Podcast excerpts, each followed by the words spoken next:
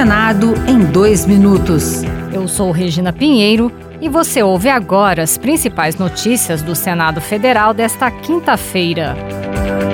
Os parlamentares acompanham de perto a situação na terra indígena Yanomami.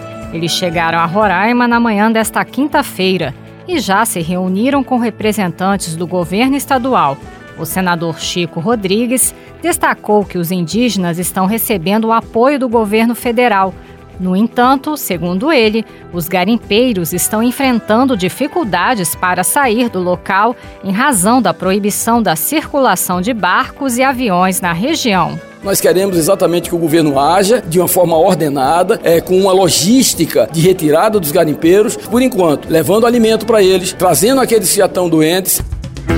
O senador Sérgio Moro, do União do Paraná, quer desarquivar o projeto que determina o imediato cumprimento da pena após veredito da Justiça em segunda instância. Para Sérgio Moro, a prisão após condenação em segunda instância é uma necessidade não apenas para punir os criminosos de colarinho branco, mas também assassinos e estupradores capazes de pagar bons advogados. Prisão em segunda instância é fundamental para a gente quebrar a impunidade dos crimes no Brasil. Não só a corrupção, mas todos em geral. Isso, infelizmente, foi revisto pelo Supremo Tribunal Federal em novembro de 2019. Resultou na soltura, infelizmente, de vários criminosos.